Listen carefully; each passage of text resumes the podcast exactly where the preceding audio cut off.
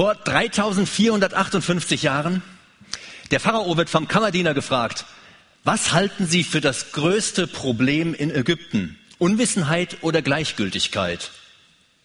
Die Antwort vom Pharao, weiß ich nicht. Ist mir aber auch egal. Der Pharao, er wollte sich nicht entscheiden, hatte damit aber schon längst eine Entscheidung getroffen. Eigentlich war er nicht unwissend, vielmehr war der Pharao gleichgültig.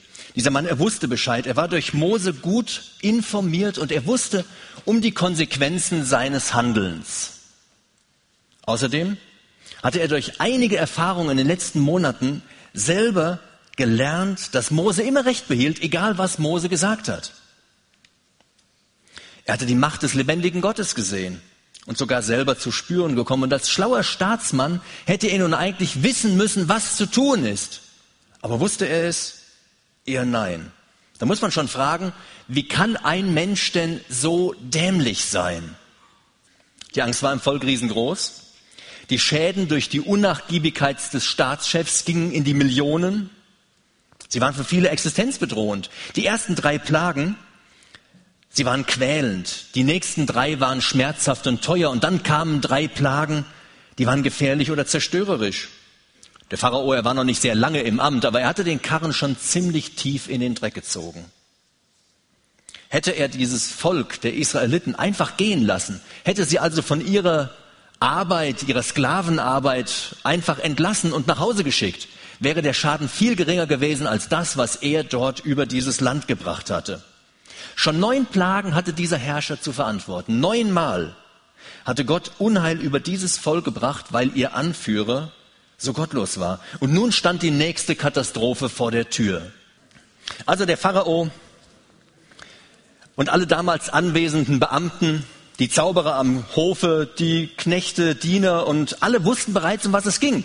Denn Mose hatte den Auftrag von Gott erhalten, den Pharao genauestens zu informieren. Man liest also in der Bibel, Jetzt erstmal 2. Mose 4. Und du sollst zum Pharao sagen, so spricht der Herr, mein erstgeborener Sohn ist Israel. Und ich sage dir, lass meinen Sohn ziehen, damit er mir dient. Wenn du dich aber weigerst, ihn ziehen zu lassen, siehe, dann werde ich deinen erstgeborenen Sohn umbringen. Gott hatte sich Israel als erstes Volk ausgesucht, um an ihm seine Gnade zu zeigen, seine Treue zu zeigen und um die Welt durch dieses Volk zu segnen. Schon dem Stammvater dieses Volkes hatte Gott gesagt, wer dich segnet, den werde ich, dich, den werde ich segnen und wer dich flucht, dem werde ich fluchen. Und hier war es nun ein ägyptischer Pharao, der Gottes Zorn auf sich zog, weil er sich gegen Israel stellte. Das Streitgespräch, von dem wir hier im elften Kapitel finden, fängt schon im zehnten Kapitel im 24. Vers an. Mit Gott kann man keine Kompromisse machen. Und deshalb bestand Mose darauf, dass der Vorschlag, den der Pharao gemacht hat, nicht in Ordnung wäre. Er hat gesagt, entweder das gesamte Volk zieht aus oder gar keiner. Alle müssen gehen, alle. Alles oder nichts. Man kann nicht nur halb für Gott sein. Inakzeptabel war das für den Pharao. Inakzeptabel. Er lief sicher rot an und hat Mose gedroht. Also der Pharao schmeißt Mose raus und sagt, hör mal, wenn du mir noch ein einziges Mal vor die Augen trittst, dann bringe ich dich um. Dann stirbst du. Ende. Aus. Mose glühte vor Zorn. Er wusste, dass alles bald ein Ende fand, weil Gott ihn informiert hatte.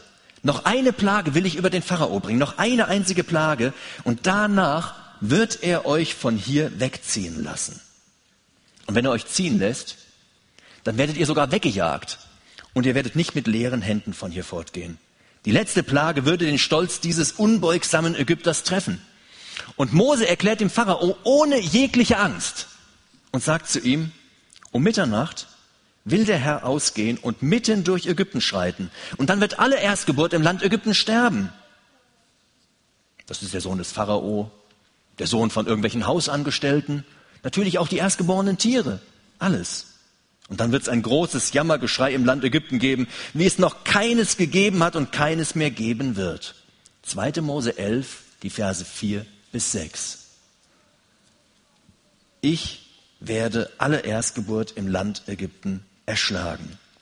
Diese Todesandrohung des Pharaos, sie würde also komplett nach hinten losgehen. Der sagt Mose, ich bringe dich um. Mose sagt, nee, nee,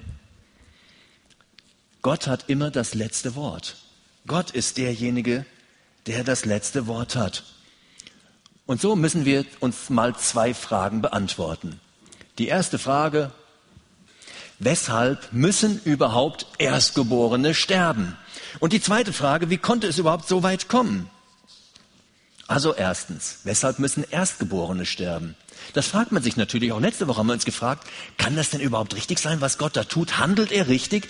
Ist das wirklich Gerechtigkeit, wenn Gott so handelt? Wieso Erstgeborene? Also eine böse Regierung, ganz gleich welcher Art. Sie bringt Leid über ihre Untertanen. Das weiß man durch die gesamte Geschichte hindurch. Deutschland hatte das zum Beispiel im Dritten Reich sehr schmerzhaft zu spüren bekommen. Der Pharao, er hat es eine Zeit lang ja selber in der Hand, diesen ganzen Treiben ein Ende zu bereiten. Aber er tat es nicht. Er hat diesem Spuk kein Ende gemacht. Er ist unbeugsam geblieben. Also trifft ihn natürlich zuerst die Schuld. Das ist ganz klar. Und jetzt kann man nicht fragen, warum lässt Gott das zu? Hier sind wir in einer ganz anderen Situation. Hier geht es nicht darum, dass Gott irgendein Gericht zulässt, sondern Gott selber will hier ein Gericht ausführen. Gott selber, niemand anderes als er selber will ein Gericht ausführen. Er will Menschen erschlagen. Erstgeborene sterben. Sind es nicht Unschuldige, die dann sterben sollen? Unschuldige? Diese Frage sie ist nicht einfach zu beantworten. Gott will das Volk der Ägypter hart treffen. Er will es nicht auslöschen. Er will es hart treffen und er entscheidet sich für die Erstgeborenen. In meiner Generation wäre das mein Bruder, da hätte ich Glück gehabt. In der Generation meiner Eltern ist das zum Beispiel dann mein Vater. Unter uns hier unser Veit zum Beispiel, der da drüben sitzt, das ist der Erstgeborene. Unsere Rahel ist zwar älter, aber er ist der Sohn, der Erste von meinen beiden Söhnen. Und in anderen Familien wären das kleine Kinder. Erstgeborene sollen sterben. Erstgeborene, sie hatten in Ägypten, nicht nur da, in der ganzen damaligen Welt, eine ganz besondere Stellung. Sie hatten eine Ehrenstellung, repräsentierten die Familie, zeugten von der Kraft ihrer Eltern. Sie führten den Stammbaum fort. Also es wird immer der Erstgeborene genannt. Andere werden manchmal genannt, manchmal nicht genannt, aber auf den Erstgeborenen kam es an. Ihnen stand ein doppeltes Erbteil zu. Sie waren der Stolz der Eltern. Härter konnte man ein damaliges Volk nicht treffen, als dass man seine Erstgeborenen umbrachte. Aber ist das gerecht? Sind das nicht unschuldige Menschen, die hier sterben müssen? Ich will versuchen, mich einer Antwort zu nähern. Durch die Sünde ist alles verdorben. Alles. Jeder, jeder Mensch, die gesamte Menschheit. Erst durch unsere Sünde wird Gott gezwungen, so zu handeln, wie er handelt. Erst dadurch. Natürlich könnte Gott den Menschen ganz in Ruhe lassen. Er könnte den Menschen sich selber überlassen, den Menschen so leben lassen, wie der Mensch leben möchte, aber dann wäre es auf dieser Erde noch viel grausamer. Und so greift Gott ein. Mit einem ganz klaren Ziel. Er hat das Ziel, Menschen aus ihrer Sünde zu erretten. Um dieses Ziel zu erreichen, setzt er alles ein, auch wenn er dafür ganze Völker in den Tod schickt, auch wenn er dafür seinen Sohn in den Tod gibt. Er setzt alles ein, um dich um dich oder auch um mich zu erretten. Ein großer Einsatz. Wenn Menschen sterben, dann kann man nicht grundsätzlich davon sprechen, dass sie schuldlos gewesen sind. Also jeder Mensch, habe ich eben schon gesagt, ist ein Sünder. Er hat irgendetwas getan, was gegen die Regeln Gottes steht. Du hast auch irgendetwas getan, was gegen Gott steht. Jeder von uns hat das getan, auch ich. Die Bibel bezeichnet Menschen, die nicht nach Gottes Regeln leben, als Sünder. Und deshalb überhaupt ist es so, dass wir früher oder später alle sterben müssen. Das ist der Grund dafür, dass es den Tod gibt. Und natürlich hätte jetzt der Geber des Lebens das Recht zu machen, was er wollte. Er gibt Leben und er nimmt Leben. Es liegt ganz alleine in seiner Macht, das zu tun. Aber Gottes Handeln bezeichnet die Bibel als grundsätzlich gerecht. Und ich bin der festen Überzeugung, dass das stimmt, dass Gott gerecht ist. Dass er nicht ungerecht handelt, sondern dass er ganz gerecht handelt. Obwohl er natürlich tun und lassen kann, was er will. Er ist Gott. Er hätte trotzdem das Recht, mit seiner Schöpfung anzustellen, was ihm gefällt. Aber die Ungerechtigkeit auf dieser Erde, das müssen wir festhalten, stammt aus der Feder von uns Menschen. Wir haben Ungerechtigkeit über diese Erde gebracht, nicht Gott. Wir Menschen haben uns das selber eingebrockt. Bedenken wir noch ein zweites. Das Leben auf dieser Erde, es ist ja nur der erste, kürzere Teil unseres Lebens. Wenn unsere vielleicht 80 Jahre, manche sterben deutlich früher, manche auch später. Johannes Hester musste man fast erschlagen, dass er stirbt. Wenn das vorbei ist, dann wird sich grundlegend etwas ändern. Wäre das alles bis dahin, dann könnte man zu Recht sagen, Gott ist doch ungerecht. Manche Menschen, sie leben in Armut, in armen Ländern. Sie sind da einfach so hineingeboren. Ist das denn gerecht, dass wir alles haben und dass die nichts haben? Egal, ob wir Menschen jetzt was verursacht haben oder nicht, kann das denn gerecht sein?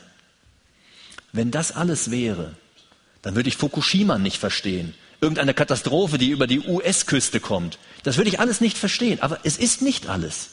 Es geht nach dem Leben, wenn wir gestorben sind, weiter. Und dieser Teil, er ist von großer Wichtigkeit.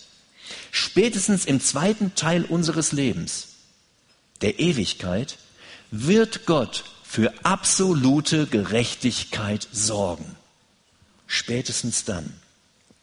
Schauen wir uns ein Beispiel an. Anfang November, da hat ein Radiomoderator gestanden, eine, zumindest war sie am Anfang 13, also ein Mädel, was am Anfang 13 war, mindestens 26 Mal missbraucht zu haben. Wenn ich sowas lese, dann könnte ich die Zeitung fressen. 26 Mal. Da stand auch was von 40 Mal drin. Also 26 Mal hat er zugegeben. Das ist doch abgedreht. Und dann bekommt der drei Jahre und zwei Monate Haft dafür. Für ein zerstörtes Menschenleben. Ich bin ja froh, dass wir eine solche Rechtsprechung haben. Eine Rechtsprechung, die sich darum kümmert, dass Verbrecher ins Gericht kommen. Äh, ins Gefängnis kommen. Also das Gericht bringt sie ins Gefängnis. Aber manchmal zweifle ich trotzdem an der Gerechtigkeit dieser Urteile. Die Richter, sie mögen mit Sicherheit nach bestem Wissen und Gewissen das alles tun. Aber kann das gerecht sein, was Menschen machen? Da wird alles Mögliche verschwiegen, da wird alles Mögliche falsch dargestellt und letztendlich versucht man Recht zu sprechen aus irgendeiner ziemlich unklaren Lage. Drei Jahre und zwei Monate. Aber eines weiß ich, eines weiß ich, am Ende, am Ende wird jeder vor Gott Rechenschaft ablegen müssen für das, was er getan hat. Und dann kehrt tatsächlich Gerechtigkeit ein. Und dann will ich nicht in der Haut derer stecken, die vor Gott stehen, die heute vielleicht noch ungeschoren davonkamen und die dann vor Gott stehen und ihren Kopf neigen müssen, weil sie in sein Gericht gehen. Der Mensch ist grausam und er ist ungerecht. Er führt Kriege, in denen tausende Kinder, unschuldige Menschen, Frauen und was auch immer sterben. Er verseucht durch chemische oder biologische oder atomare Waffen ganze Landstriche, hat es geschafft, nur durch Atombombenversuche ganze Inseln zu ruinieren, dem Erdboden oder beziehungsweise dem Meeresboden gleichzumachen. Er treibt unerwünschte Babys ab. Er rottet nicht nur Tiere aus, sondern auch Wälder, zerstört das Klima, konsumiert auf Kosten von Drittländern. Und eine Unart, die wir haben, ist, wir machen selbst unsere Späße ganz oft auf Kosten Dritter. Der Mensch, er ist grausam. Grausam und ungerecht. Und wer will schon in Menschenhände fallen? Aber noch furchtbarer ist es, in die Hände des lebendigen Gottes zu fallen. Denn Gott wird jede Ungerechtigkeit ahnden. Jede Ungerechtigkeit, die ein Mensch getan hat. Und Gottes Gerechtigkeit wird größer sein, als unser Gerechtigkeitssinn je sein kann. Also müssen wir nur die Ewigkeit abwarten. Wenn ich an die vielen ausgebeuteten Menschen denke, an Kinder, denen irgendetwas angetan wurde, an ungerechte Erziehung, ich glaube, so mancher von euch würde die Hand heben und würde sagen, meine Lehrer, meine Eltern, meine, in Anführungsstrichen, Freunde, jede Ungerechtigkeit wird Gott ahnden. Denken wir nur an Kinderarbeit. Wir kaufen irgendwelche Produkte und freuen uns dran und hinterher hören wir drei Jahre später, da wurden Kinder zur Arbeit gezwungen und mussten diese Dinge herstellen. Kriege, Unfälle, Krankheiten. Ich bin froh, dass Gott irgendwann einen, einen Schlussstrich unter alles zieht, dass er irgendwann zusammenrechnet und dass er abrechnet. Und damit ist kein Mensch beauftragt, die Gerechtigkeit wiederherzustellen, sondern Gott. Gott, der wirklich gerecht ist. Ich will zur zweiten Frage kommen. Sie lautete, wie konnte es überhaupt so weit kommen? In einer vorhergehenden Dynastie der Pharaonen, also wir reden jetzt hier zweite Mose hier immer vom Pharao. Der Pharao tat dieses, der Pharao tat jenes. Auch diese Menschen sterben. Und wir haben jetzt hier so in zweite Mose, das ist nicht hundertprozentig klar, weil die Zeitrechnung, die die Bibel uns gibt, die ist sehr eindeutig, aber die Zeitrechnung im Land Ägypten, da gibt es so ein paar Abweichungen. Es sind wahrscheinlich vier Generationen Pharaonen gewesen, um die es geht, die wir in 2. Mose in den ersten elf Kapiteln beschrieben sind. Also in einer vorhergehenden Dynastie, da prägte ein gottesfürchtiger Pharao das ganze Land, weil nämlich ein gottesfürchtiger Israelit in der Regierung war. Die Israeliten waren zu der Zeit Gäste im Land, nicht Sklaven, wie sie jetzt hier in 2. Mose 11 sind.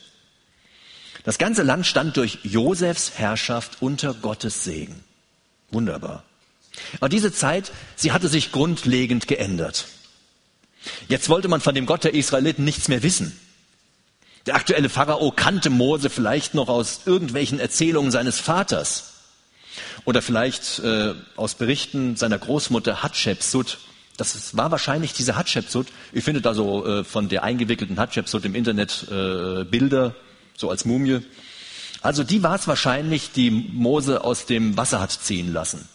Die war ihm immer sehr angetan. Er ist ja so als, als ihr Sohn aufgewachsen und der Vater des aktuellen Pharao, der konnte Mose ja nicht leiden. Der hat ja irgendeinen aus dem Volk erschlagen. Das ist ja kein Grund, den zu verfolgen. Aber weil die so eine Feindschaft untereinander hatten, hat er gedacht, jetzt ist gerade die Gelegenheit und deswegen ist Mose geflohen.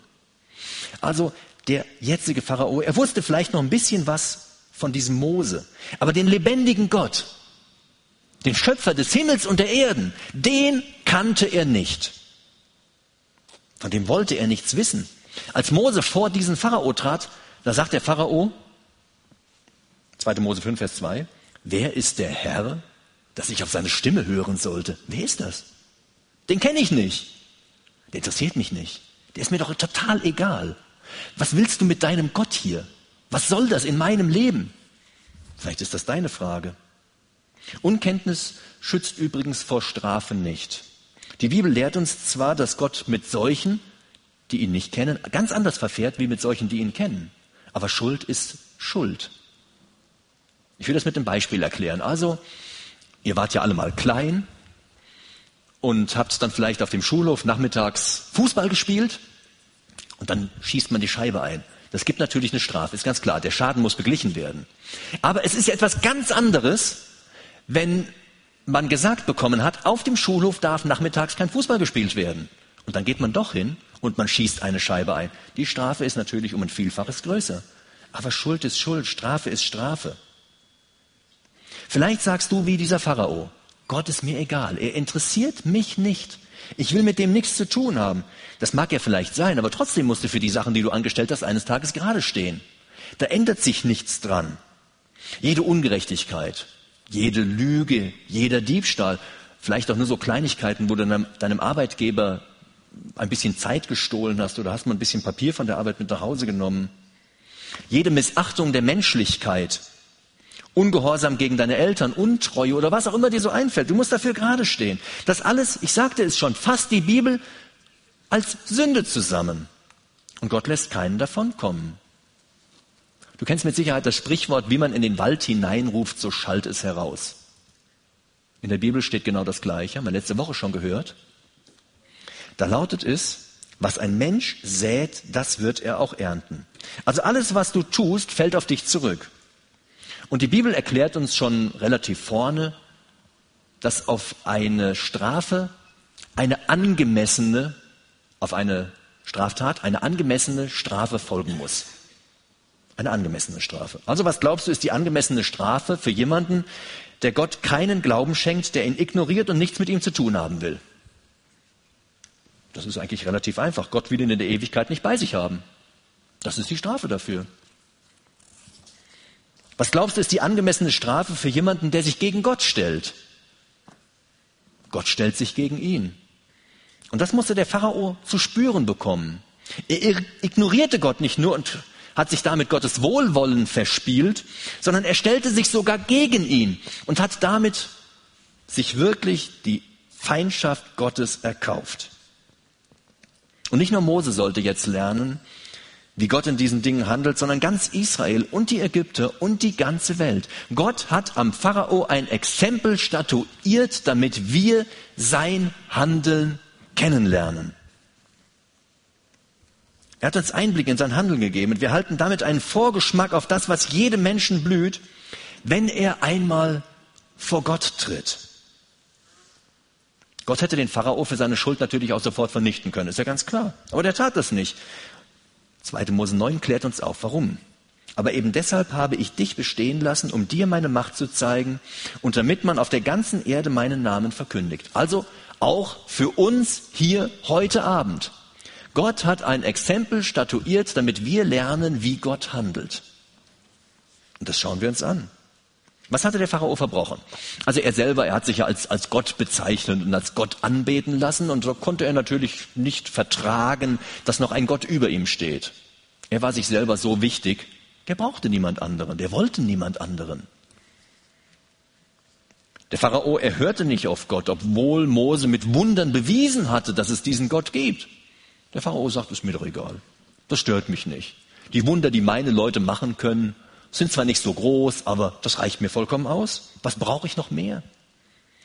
Der Pharao, er hatte das Volk Gottes angegriffen. Das ist natürlich ganz übel. Also wenn irgendeiner jetzt den Markus verhaut, dann denke ich ja, oh, der arme Markus. Wenn aber natürlich einer meine Frau verhaut, dann ist das was ganz anderes. Das ist ja meine Frau. Also wenn irgendwer irgendwen verhaut, dann ist Gott mit Sicherheit nicht begeistert. Aber wenn es sein Volk ist, was da angegriffen wird, könnt ihr euch Gott mal vorstellen. Also der Pharao in dessen Haut, klar, hatte ich eben schon gesagt, in so einer Haut will man nicht stecken.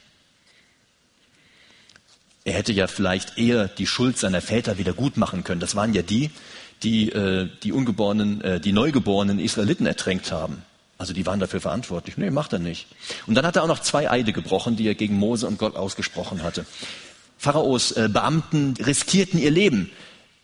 Die haben ihm widersprochen. Und das war natürlich auch nicht so ganz einfach. Die sind hingegangen und gesagt, jetzt hör doch mal endlich auf. Hast du denn noch nicht begriffen, dass dieser Mensch Wahnsinnsunheil über Ägypten bringen wird? Dieses Land wird untergehen. Er war einfach nicht dazu zu bewegen, eine richtige Entscheidung zu fällen. Er entschied sich falsch, weil er nicht hören wollte. Er war sein eigener Herr. Und dieser Schuld droht nun ein Gericht Gottes. Alle Warnungen und Zeichen hat dieser hochnäsige Mann in den Wind geschlagen. Wenn ich mein eigenes Leben ansehe, dann weiß ich, dass da auch eine Menge Schuld zu finden ist. Ich habe vieles falsch gemacht. Ich habe an Gott und an Gottes Wort vorbeigelebt. Ich habe ihm nicht meine erste Liebe gegeben und auch nicht meinen Mitmenschen. Und Leute, es ist total egal, wie wir das sehen. Die einzige Frage, die sich hierbei stellt, ist, wie Gott das sieht, wie er das beurteilt. Wie steht das mit deinem Leben?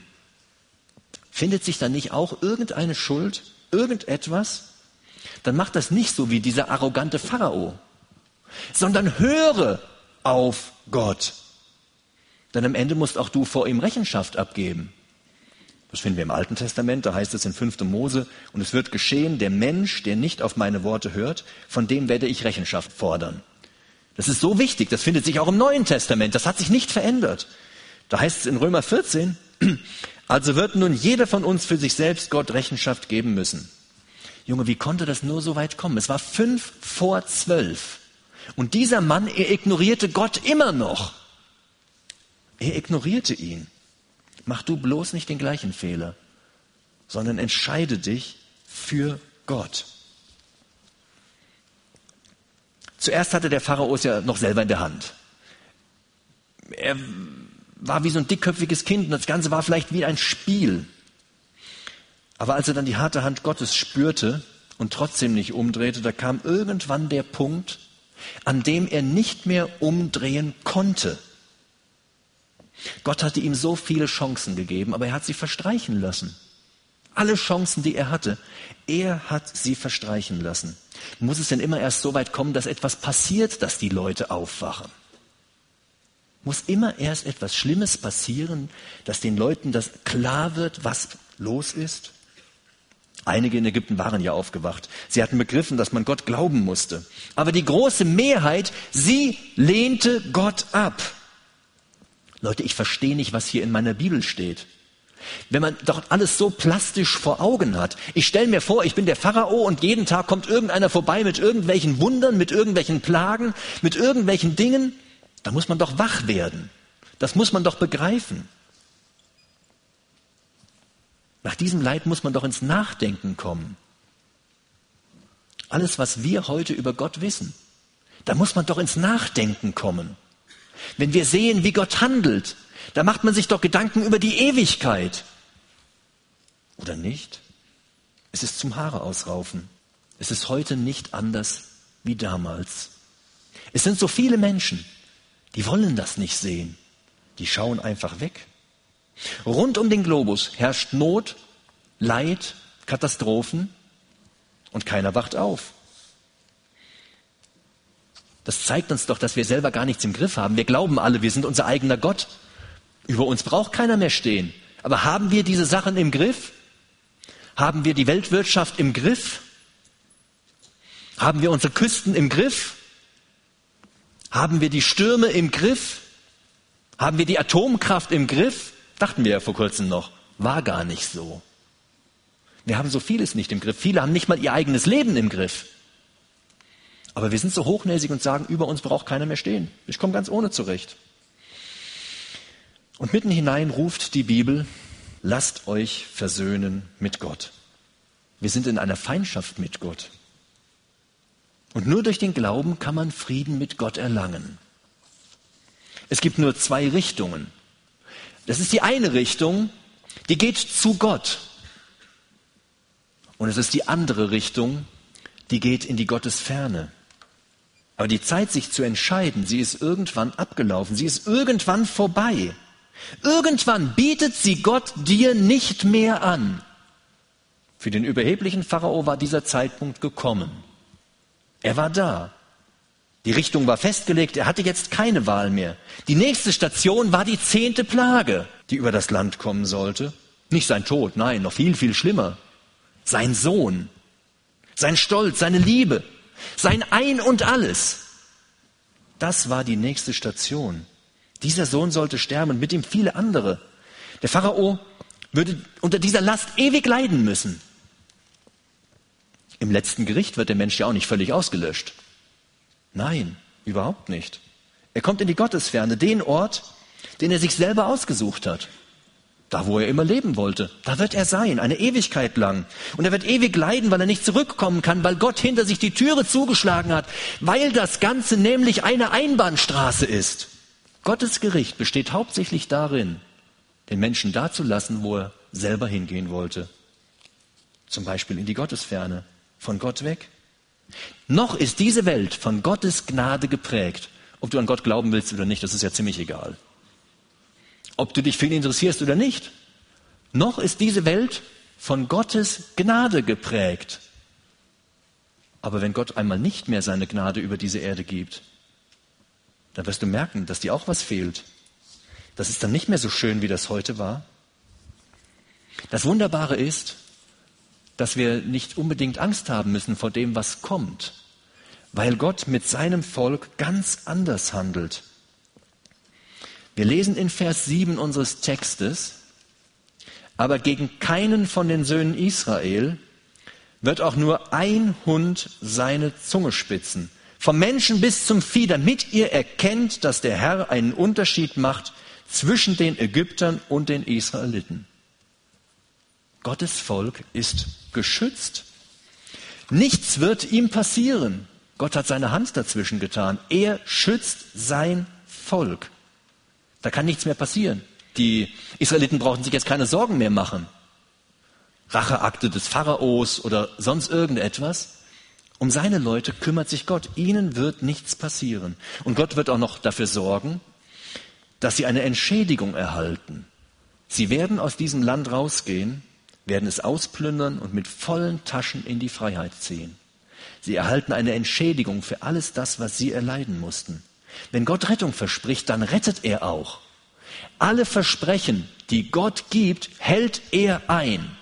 Auch das zeigt er hier an diesem Pharao.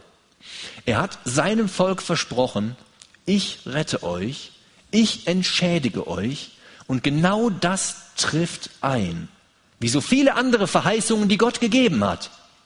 Sie treffen ein. Heute rettet er jeden, der an ihn glaubt.